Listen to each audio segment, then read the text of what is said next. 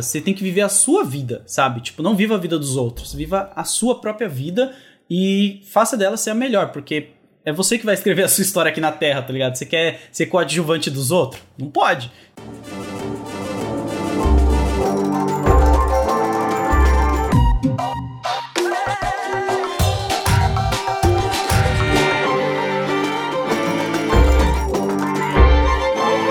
Sesc.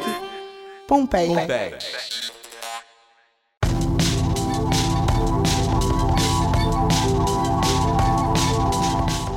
Cinema e quadrinhos. São duas artes quase irmãs. Elas surgiram praticamente juntas no início do século XX. Ambas criam narrativas a partir de uma sequência de imagens. Cinema e quadrinhos já passaram juntos pela Segunda Guerra, pela bomba atômica, pelos movimentos de direitos civis, Guerra Fria e agora, em meio a uma pandemia, não ficaram para trás e pensaram histórias e narrativas sobre este momento. Algumas, inclusive, feitas antes disso tudo acontecer e que acertaram em cheio nas suas previsões. E a questão é como a gente lê e assiste essas histórias apocalípticas estando em uma situação única. Esse é o mote de Distópicos e Utópicos, programa de cinema do podcast do Sesc Pompeia. Eu sou Rafael Miranda e nesse episódio convidamos o Load para falar de, sobre adaptações de quadrinhos distópicos para o cinema. O Load é morador de Goianazes, na Grande São Paulo. É criador de um dos maiores canais sobre HQs do YouTube brasileiro, Load Comics, onde fala sobre a ligação entre o mundo das histórias em quadrinhos e o hip hop. Criou em 2018, ao lado do artista Loud, a exposição Rap em Quadrinhos, onde retratou artistas como Mano Brown, Emicida, Sabotage Negrali e Drick Barbosa como super-heróis.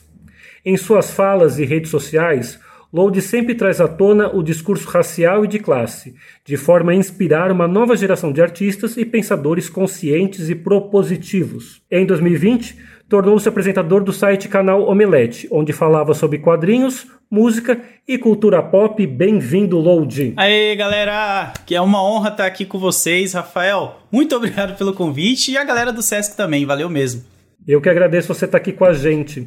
Load, como eu falei né, no, na introdução, esse é um programa que fala sobre cinema, mas fala um pouco também sobre esse momento peculiar, para dizer o mínimo, que a gente está vivendo.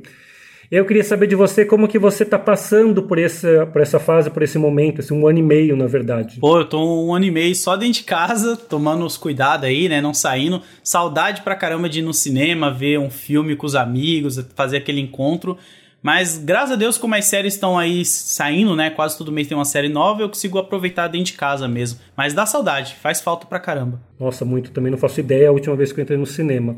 Mas já que você falou, né, sobre você tá vendo a série, vendo muitas coisas, é, você acha que mudou o modo como você tá vendo série, ficções no geral, por conta da, da, da pandemia, por conta do isolamento? Eu acho que sim, né? Porque antes a gente tinha uma uma energia muito gostosa de ir até o cinema. Era um momento, né? Você sair da sua casa e encontrar um amigo e ir pro cinema ver aquele filme e conversar com ele, ficar na mesa do bar e tudo mais. Hoje em dia a gente tá vendo muita série só no sofá e, e, fica só comentando pelo Twitter, né? Não tem mais aquela aproximação de você chegar e encontrar a pessoa e conversar com ela. Eu sinto falta disso e eu já tô até um pouco enjoado das séries que eu tô vendo exatamente por esse motivo. Porque era muito mais legal discutir cara a cara em evento e tal, do que você só ficar ali no Twitter que não tem essa aproximação toda, né? Você perde um pouco o tato com as pessoas. É muito doido isso. E se você não discute, não sei, a impressão que eu tenho, é, a gente vai vendo um monte, fica empapuçado, Sim. né? Parece que você não bota para fora que você viu, né? Você não dialoga. Eu até falei isso recentemente que eu não tô vendo Loki atualmente, né? Eu parei no segundo episódio, porque eu senti exatamente esse negócio de ter me saturado. Essas séries que tá saindo todo mês uma nova de super-herói. E eu tô pegando meu tempo e dando atenção para outras coisas, como música. Eu tô vendo muito mais sobre produção musical, vendo entrevista, lendo.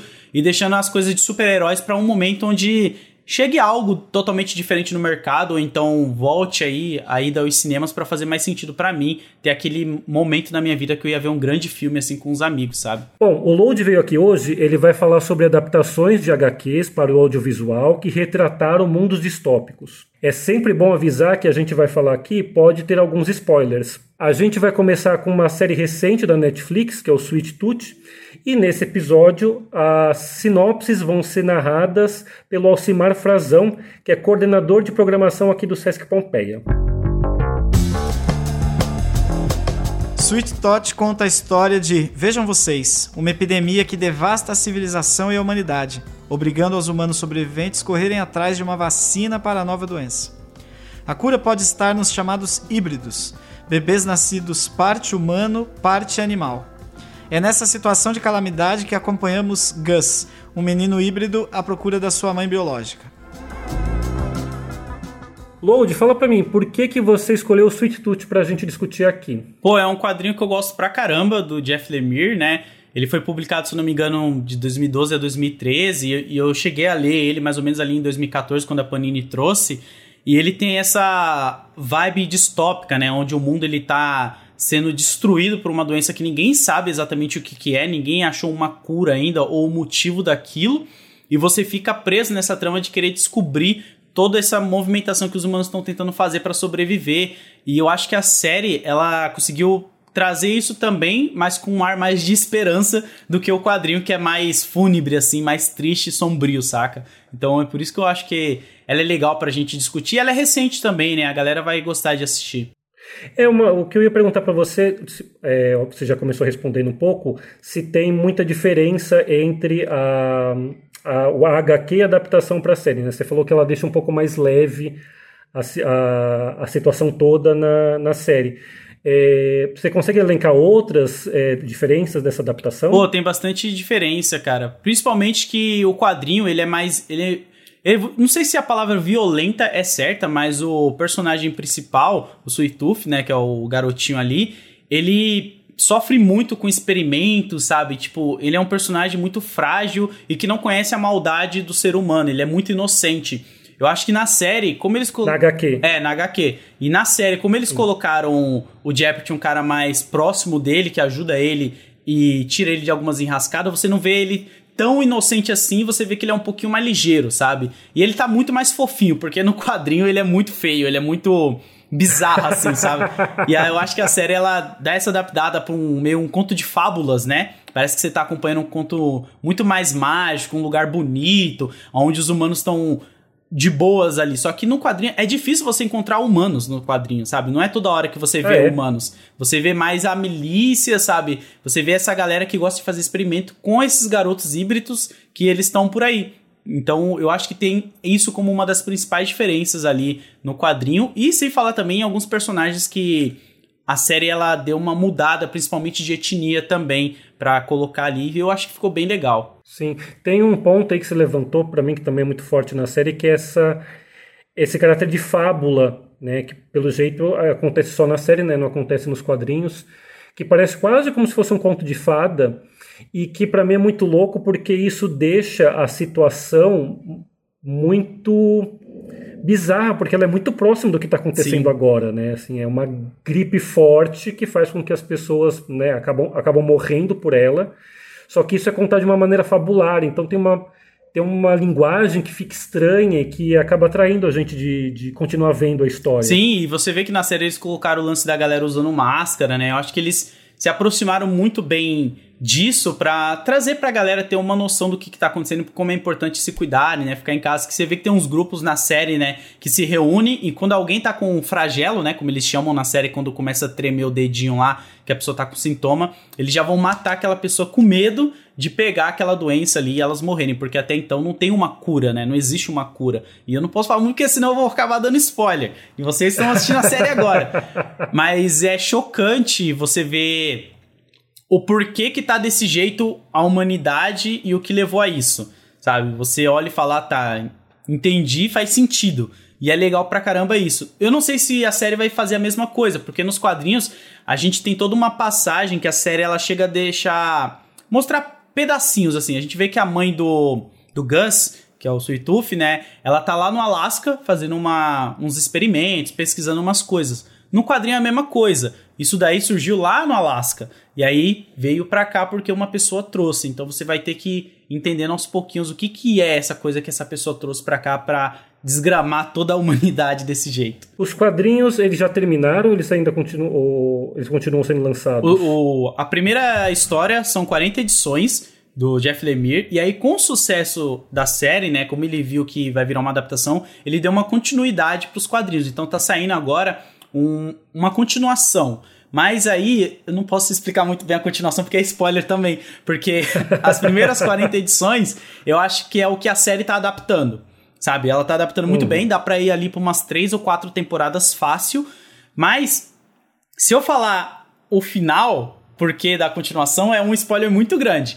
Mas presta atenção em todos os detalhes da série, principalmente no narrador, porque nos quadrinhos o narrador é uma pessoa muito importante. E aí tem todo esse ah. universo legal que ele constrói e quando você lê o, as edições finais, você tipo olha e fala, caraca, que maravilha, sabe? E faz sentido ter uma continuação, mas não, não implique nada não com a série agora onde a gente tá. Sim. E tem uma coisa que me pegou também bastante da série, que a gente não tem como não fazer relação né, com esse momento, buscar um culpado né, pela, pela, pela doença. Né? Então são os híbridos, são essas pessoas que nasceram que são responsáveis pela doença, né? sem ter ao menos um estudo, alguma coisa para tentar né, justificar isso, você já acha um culpado para o que está acontecendo e enfim, e tudo que vai né, é, se suceder dessa, desse ataque aos híbridos né, durante a, a série.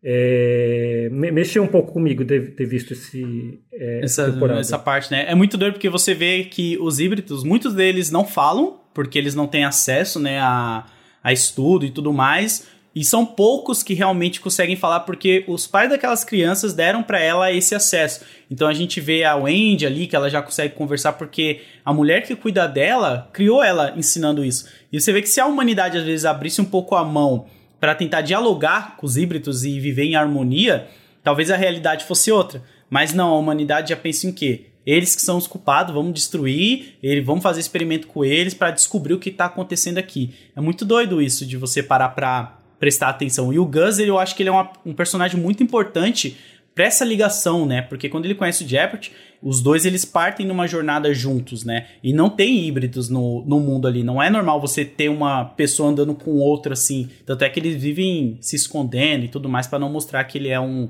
um servinho ali, cara. Isso é bem interessante. Bom, vamos agora para o nosso segun, segunda obra. A gente vai falar sobre Homem-Aranha no Aranha Verso. Vamos ouvir a sinopse. É a primeira vez no cinema que a roupa do Homem-Aranha é vestida por um jovem negro, Miles Morales, um cara do Brooklyn. Ele é picado por uma aranha radioativa e se torna Homem-Aranha, inspirado no legado do já falecido Peter Parker. Entretanto, ao visitar o túmulo do seu ídolo, ele é surpreendido com a presença do próprio Peter, vestindo o traje do herói por baixo de um sobretudo.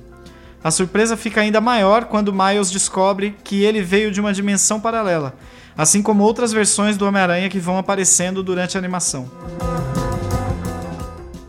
Load, eu amo esse, esse desenho, acho ele maravilhoso, mas eu fiquei curioso de saber por que você escolheu o, o, Aranha Verso para esse programa? Cara, eu acho que ele é um personagem muito importante para mim, para minha adolescência também, porque ele foi criado em 2011 e nesse período eu já acompanhava os quadrinhos dele que estava saindo aqui no Brasil pela Panini também.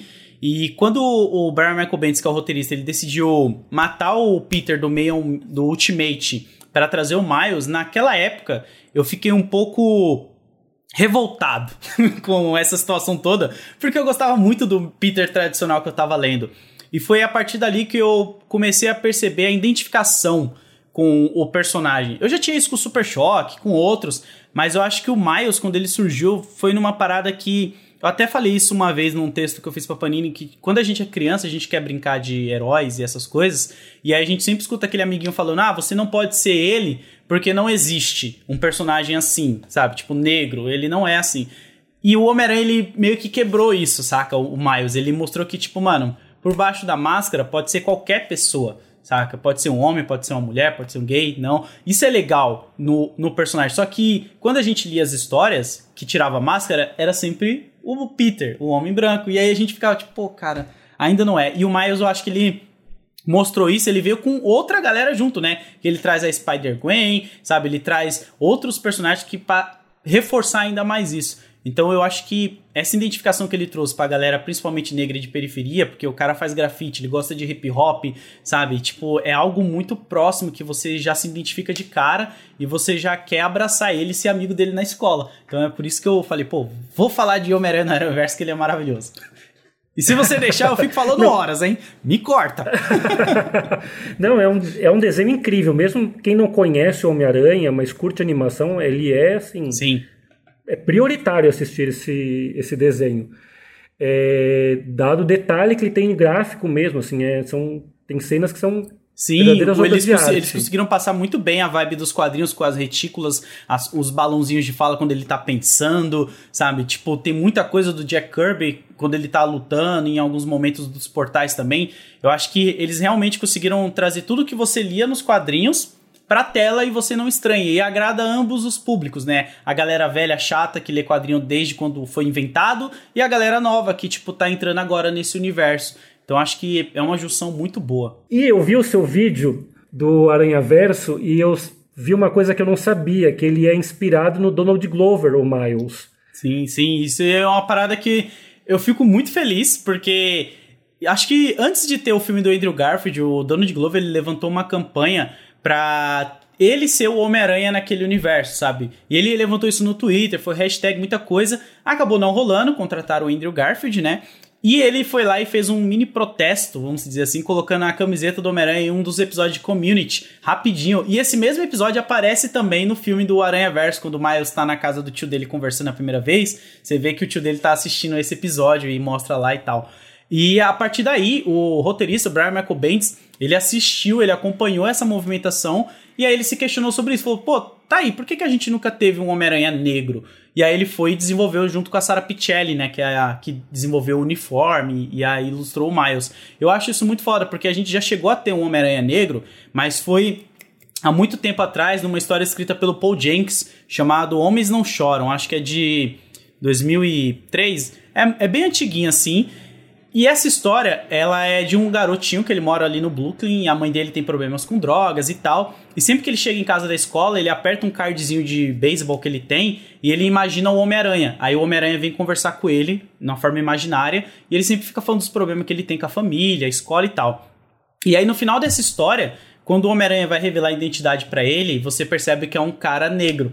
E aí foi a única vez que a gente teve um Homem-Aranha negro e foi tipo um, um, cara imaginário ainda, não era nem real, não era cânone ali. E aí eu acho bem legal como o Michael Bendis pegou esse movimento que o dono de Glover criou naquela época e ele conseguiu fazer isso virar realidade, sabe? Para muitas outras crianças assim que sempre quiseram ser o Homem-Aranha. E ele é um Homem-Aranha diferente, com poderes e responsabilidades, uniforme e até mesmo jeito, né? De lidar com as coisas ali, com o problema com a mãe, pai, escola e tudo mais, cara. Então é um personagem maravilhoso, cara. Graças ao nosso querido dono de Glover. Não, e tem um, um, caráter no. Você falando agora, me, eu lembrei disso. Tem um caráter utópico na animação que é essa possibilidade de existir outros mundos, né? esses mundos paralelos. Sim. Por, por que, que você acha que a Marvel, principalmente trabalhando muito isso, né, desses multiversos, universos paralelos, mas por que, que você acha que a ficção, ou principalmente a cultura pop, se debruça tanto sobre esse tema? De existir mundos além dos nossos, assim, que não, não é um outro planeta, é um mundo que está ao lado do nosso, muito parecido com o nosso, só que com algumas diferenciações. Por que, que você acha que a cultura pop tem essa obsessão de falar sobre isso? Ó, eu vejo duas coisas. Primeiro que roteiro, né? Às vezes a pessoa faz uma cagada numa história e aí a forma mais fácil de você arrumar eu achando que era uma coisa poética, né? Não, é o mundo, outro. Não, é cagada, tá é, certo. Tem, o cara fez uma cagada na história ali, ele fala, pô, como eu vou arrumar isso? Tá, vamos inventar que... Pô, a, a saga do clone, eles fizeram isso recentemente aí, com o Dan Slott, eu fiquei puto das ideias. Mas, enfim... Primeiro é esse, quando o roteirista ele quer usar como desculpa. E segundo, eu acho que é porque, já vai mais o lado poético que você queria puxar, que é o...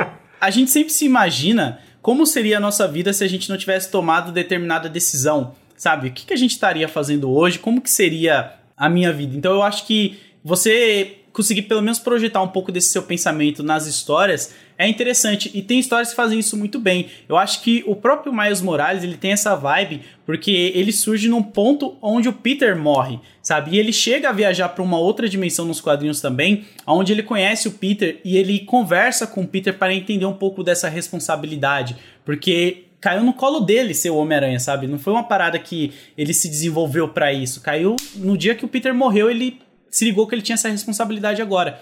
Então eu acho legal como essas coisas de viagem no tempo ou até mesmo outras dimensões dá essa possibilidade para a gente pensar como que seria o Lodi e o Rafael de outra dimensão, sabe? O que, que eles estariam fazendo hoje? Será que não seria um podcast, seria um vídeo? Será que a condição deles seria totalmente diferente? Quais seriam as brigas que eles teriam nesse futuro aí? Então acho que essa é uma das saídas assim que ajuda pra caramba, principalmente a gente, né, quando tá já estressado também com alguma coisa. Total, a vida que poderia ter sido. É, isso, e se a gente é... for discutir de relacionamento, então, é isso, né? Quando a gente tem um relacionamento, a gente fica, pô, se eu não tivesse me relacionado com essa pessoa, essa amizade, como que seria a minha, minha vida hoje? Será que seria melhor ou pior? A gente nunca sabe. E, gente, se vocês acham estranho ele ter escolhido um Homem-Aranha, não, ele escolheu dois filmes do Homem-Aranha. E agora a gente vai falar sobre o Homem-Aranha 2 do Sam Raimi. Vamos ouvir a sinopse. Quando uma falha na experiência de fusão nuclear resulta em uma explosão que mata sua esposa, o Dr. Otto Octavius é transformado em Dr. Octopus, um ciborgue com tentáculos de metal. Doc Ock culpa o Homem-Aranha pelo acidente e quer vingança. Enquanto isso, o alter ego do herói, Peter Parker, perde seus poderes. Para complicar as coisas, o seu melhor amigo odeia o Homem-Aranha e a sua amada Mary Jane fica noiva de um outro cara. Load, por que este segundo filme do Homem-Aranha? Me conta. Primeiro que é o melhor live action que a gente já teve de Homem-Aranha. Live action, hein? Não tô falando de animação que a galera vai vir, não, tem um Aranha Verso. Não, live action do Homem-Aranha pra mim esse é o melhor até agora. Principalmente pelo quesito de responsabilidade que o Peter tem e desenvolvimento, porque ele tem que trabalhar, ele tem que namorar, ele tem que estudar, ele tem que pagar as contas da tia May, que ela tá lá com os problemas dela, e ele ainda tem que ser o Homem-Aranha. Então ele tem cinco responsabilidades aí num filme só. E esse fato que você falou que é tipo, quando você perde uma pessoa que você ama muito, como o Dr. Octopus perdeu, e você fica tentando voltar no tempo, sabe? Você fica tentando trazer ela de volta, vai ter consequências isso. E a gente vê que o Dr. Octopus ele paga essas consequências, né? Ele acaba se tornando vilão, mesmo ele sendo uma pessoa que era um exemplo ali pro Peter, né? Na escola, ele tava ajudando o Peter nas matérias e tudo mais, e aconselhando ele pra caramba ali em outras coisas. Então eu acho que o Homem-Aranha, ele sempre tá em volta desse negócio de, tipo, esse duo dele ali, né? De, tipo, ou o cara vai ter uma vida normal e vai só trabalhar e tentar conquistar a mulher que ele gosta, ou ele vai ter que saber balancear isso com a vida de super-herói, sabe? Porque o mundo precisa dele também. Senão o mundo vai acabar e vai morrer muitas pessoas que ele ama. Então, é por isso que eu gosto muito desse filme, cara. Sem falar que se a gente for entrar também no quesito de síndrome do impostor, que ele tem também no filme, isso que eu ia falar, desculpa, porque quando você falou de cinco responsabilidades que ele tem no filme, na, é, acaba virando também cinco frustrações, né? Porque ele não dá conta dessas coisas todas. Exatamente. E ele. E aí, acho que logo no começo do filme, se eu não estou enganado, ele começa a perder, a perder seus poderes porque ele tá com muito problema e ele mesmo não. Ele tá com aquela síndrome do impostor dentro dele, sabe? Que nada dá certo, ele não consegue namorar, não consegue trabalhar, não consegue fazer nada por causa do Homem-Aranha. E aí ele começa a perder a habilidade até que ele vai no psicólogo lá e tudo. E é, eu acho legal quando eles colocam um, psicólogo para falar com ele. Ele não vai falar com qualquer pessoa, sabe? Isso já mostra para as pessoas como é importante também você conversar com uma pessoa formada naquilo e direito que vai te ajudar. E aí ele vai lá no médico, conversa com o psicólogo bonitinho e tal, e aí ele volta a ter aquela habilidade dele de Homem-Aranha de novo, os poderes, quando o Dr. Octopus sequestra a pessoa que ele mais ama naquele momento, né, que é a Mary Jane. E aí ele volta... Nossa, é muito bom esse filme, cara. Assista. Não, você, falou que é o seu live action favorito, eu também gosto muito, acho que é o meu favorito também. E eu tenho uma suposição que é por conta do Sam Raimi dirigindo. É, não sei se você concorda comigo, que a direção faz a grande diferença da, desse, desse filme. Sim, o Sam Raimi, mano, ele fez também o Evil Dead, né, que é maravilhoso, que eu acho que é um dos primeiros filmes dele, se eu não tô enganado. E você vê isso daí caindo bastante quando ele faz o terceiro filme, que a empresa estava colocando muito coisas que ela queria e não deixando ele fazer do jeito que ele queria. Então, por isso que o terceiro filme é um filme que eu não gosto tanto, porque você vê que ele não estava tão empenhado como ele estava no segundo, que ficou na memória de muitas pessoas aí até hoje com cenas icônicas, né? Como a cena do trem, entre outros momentos, o beijo na Mary Jane lá na velhinha no, no primeiro, se eu não estou enganado. É um filme muito bom, cara. E eu acho que o Sam Raimi ele tem um peso muito importante em cima desse. E agora ele vai estar tá em Doutor Estranho, hein? Que tá falando de multiverso. Ah, ele que vai dirigir? Não sabia. É, ele tá lá no Doutor Estranho Multiverso da Loucura, então a gente já pode ficar um pouco mais feliz que pode ser que venha coisa muito boa aí. Você sabe que eu acho que ele funciona é, adaptando quadrinhos porque ele veio do terror, do filme de, do cinema de terror, então a ideia de fantasia, ele domina essa narrativa. Sim, sim. Eu tenho essa impressão quando eu fico, quando eu vejo, você fala, cara, esse cara domina. Porque, por exemplo, a, o, o, nascimento do Dr. Octopus é puro filme Sim, de terror. mano, aquela cena com a motosserra, né, que ele pega para cortar o tentáculo do Dr. Total. É muito bom, mano. Tem muitos momentos, né? Principalmente que ele trabalha muito no escuro também, nos, nas cenas do Homem-Aranha à noite, né? Com ele, ele perseguindo um bandido, ele te dá aquele, aquela sensação de suspense, né? De você tentando entender ali tudo.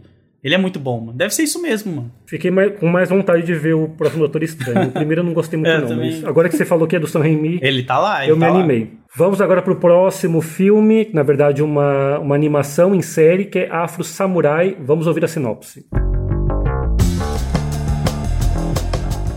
A história de Afro Samurai se passa num Japão feudal futurístico e pós-apocalíptico. Aquele que conseguir a bandana de número 1 um, comandará o mundo quase à semelhança de um deus. É nessa situação que o personagem afro vê seu pai, que era o antigo número 1, um, ser assassinado pelo pistoleiro Justice, que passou a ser o novo número 1. Um. Agora adulto, Afro Samurai vai viajar pelo mundo em busca de vingança, passando por cima de qualquer empecilho. É, Load, fala da sua escolha do Afro Samurai. Cara, Afro Samurai é uma série que eu amo por muitos motivos. Muitos. Tipo, a gente vai ficar muito tempo se eu ficar falando de cada um, mas trilha sonora maravilhosa feita pelo Reza do Ten Clan, que é maravilhoso. Veja um vídeo dele explicando como que ele trabalhou nessa produção, que esse maluco é monstro.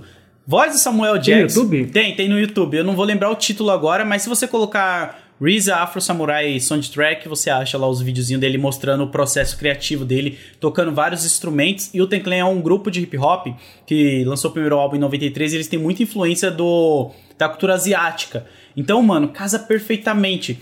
E a voz do Afro é do Samuel Jackson, outro cara maravilhoso. Mas na história em si, o que eu acho mais interessante é o lance da vingança que casa com esse lance que você tá falando de distópico, né? Mundos distópicos. Porque o Afro, ele vê o pai dele sendo morto na frente dele, isso é logo no começo do episódio.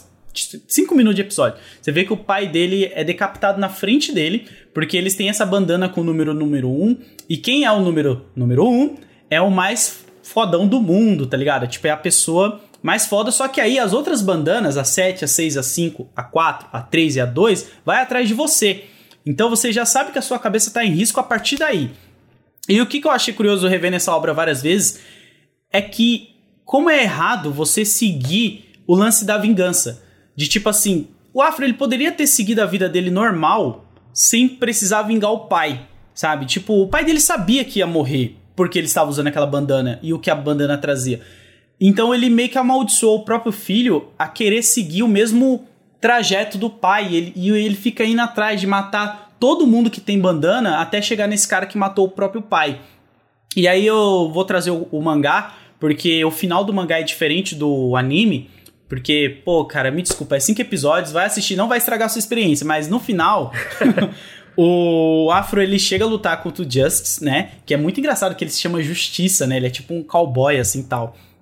E quando ele chega ele luta, eles têm uma luta muito maneira e ele consegue matar o Justice, né, no anime. E ele senta lá na cadeira de número 1 um e fica lá.